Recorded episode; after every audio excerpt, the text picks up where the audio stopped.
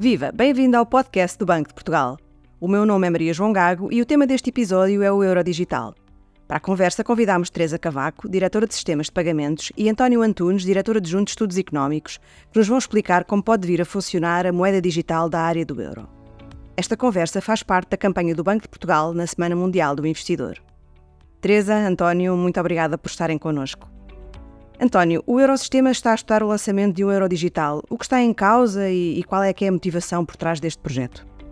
Bom, a ideia é que o euro digital seja um equivalente eletrónico às notas e moedas, mas sem aquelas restrições bem conhecidas de proximidade física que estas exigem. Será um meio de pagamento simples, sem risco e que poderá ser utilizado em toda a área do euro.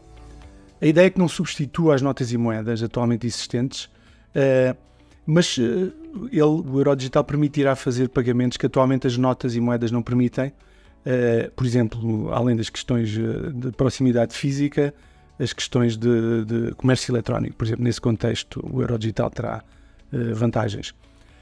Outra coisa é que as preferências dos, dos, cidadãos e empresas têm mudado gradualmente por formas de pagamento eletrónicas, em detrimento das notas e moedas, que são de facto neste momento a única forma de moeda de Banco Central acessível a todos e com curso legal.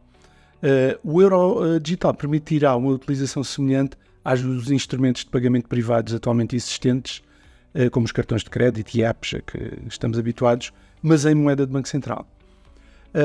depois, a outra questão é que o euro digital pressupõe uma integração forte com os depósitos de, dos bancos comerciais, visto que, que este será um meio privilegiado de obtenção de euros digitais.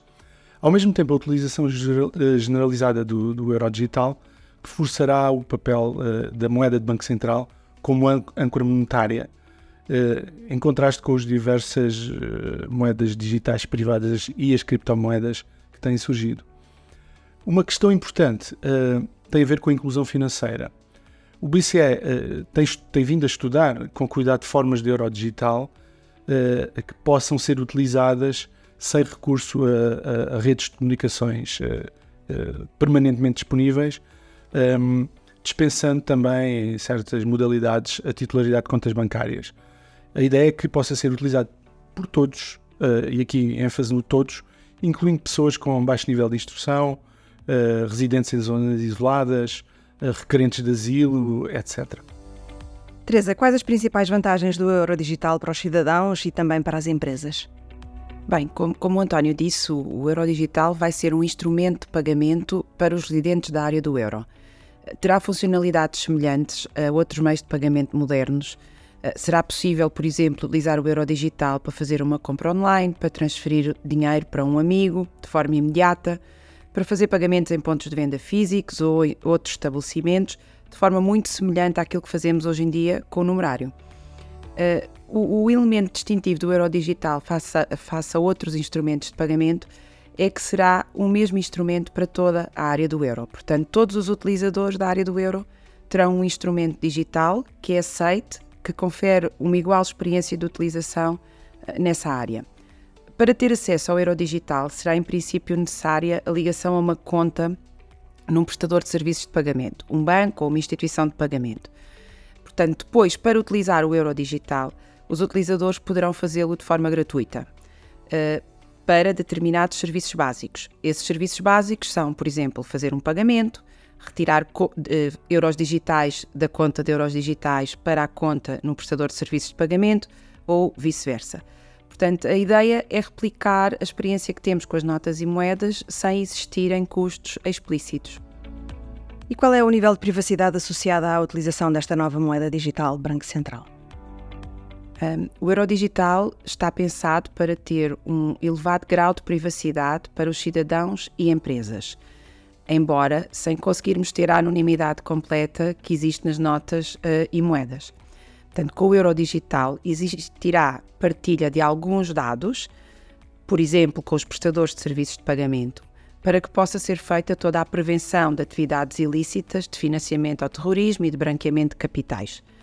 Um, e isso deverá estar previsto na legislação que vier a enquadrar a emissão e a utilização do euro digital. O Eurosistema terá acesso a alguma informação mas essa informação nunca irá permitir identificar padrões de utilização ou de comportamento dos utilizadores individualmente. António, e haverá restrições à utilização do euro digital? Bom, poderão existir restrições de facto. Uh, antes de continuar, gostava só de dizer que, como disse agora a Teresa, uh, existem aspectos que ainda não são definidos, então, ainda estão sob estudo, portanto, eu diria uh, neste momento aquilo que, que, que, está mais, digamos, mais, mais desenvolvido. mas de facto, voltando à questão, a ideia é que seja de facto um, um, meio de pagamento com aceitação generalizada, e a, e a, e a, mas a ideia dos limites quantitativos serve, a ideia é que ajuda a garantir a estabilidade financeira e, dada a importância do sistema bancário na área do euro, também a transmissão da, da, da política monetária. Portanto, se houvesse uma ausência de limites à detenção, qualquer sinal pânico, uh, mesmo que injustificado, poderia induzir uma conversão maciça de depósitos uh, em euros digitais. Isso iria, por si só, agravar a situação dos bancos e alimentar a, a corrida, uma corrida aos depósitos, que seria do que, do que se trataria nesse caso.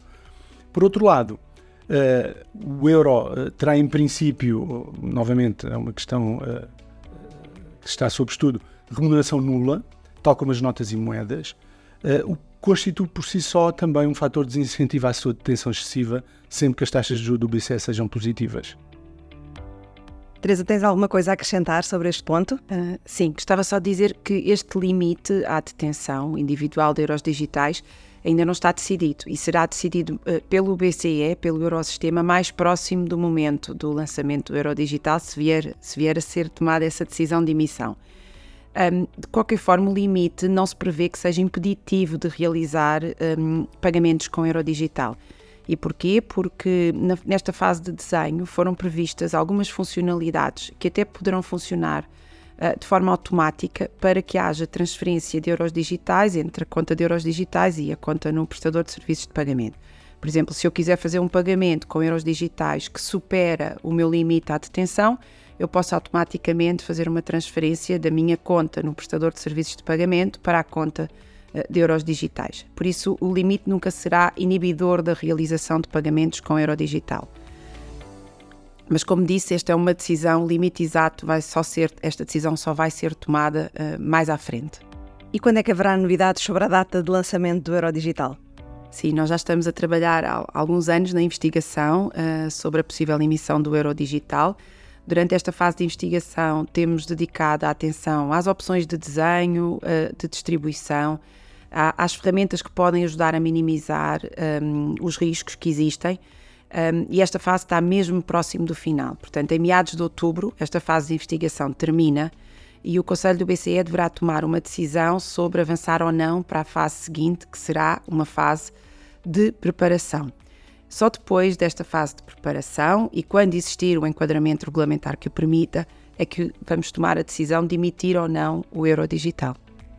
Teresa e António, muito obrigada pelas explicações sobre este projeto, numa altura em que se aguarda uma decisão do Banco Central Europeu sobre os próximos passos. Saiba mais sobre a moeda digital que o Eurosistema pode vir a lançar no site bportugal.pt e siga-nos no Twitter, LinkedIn e Instagram.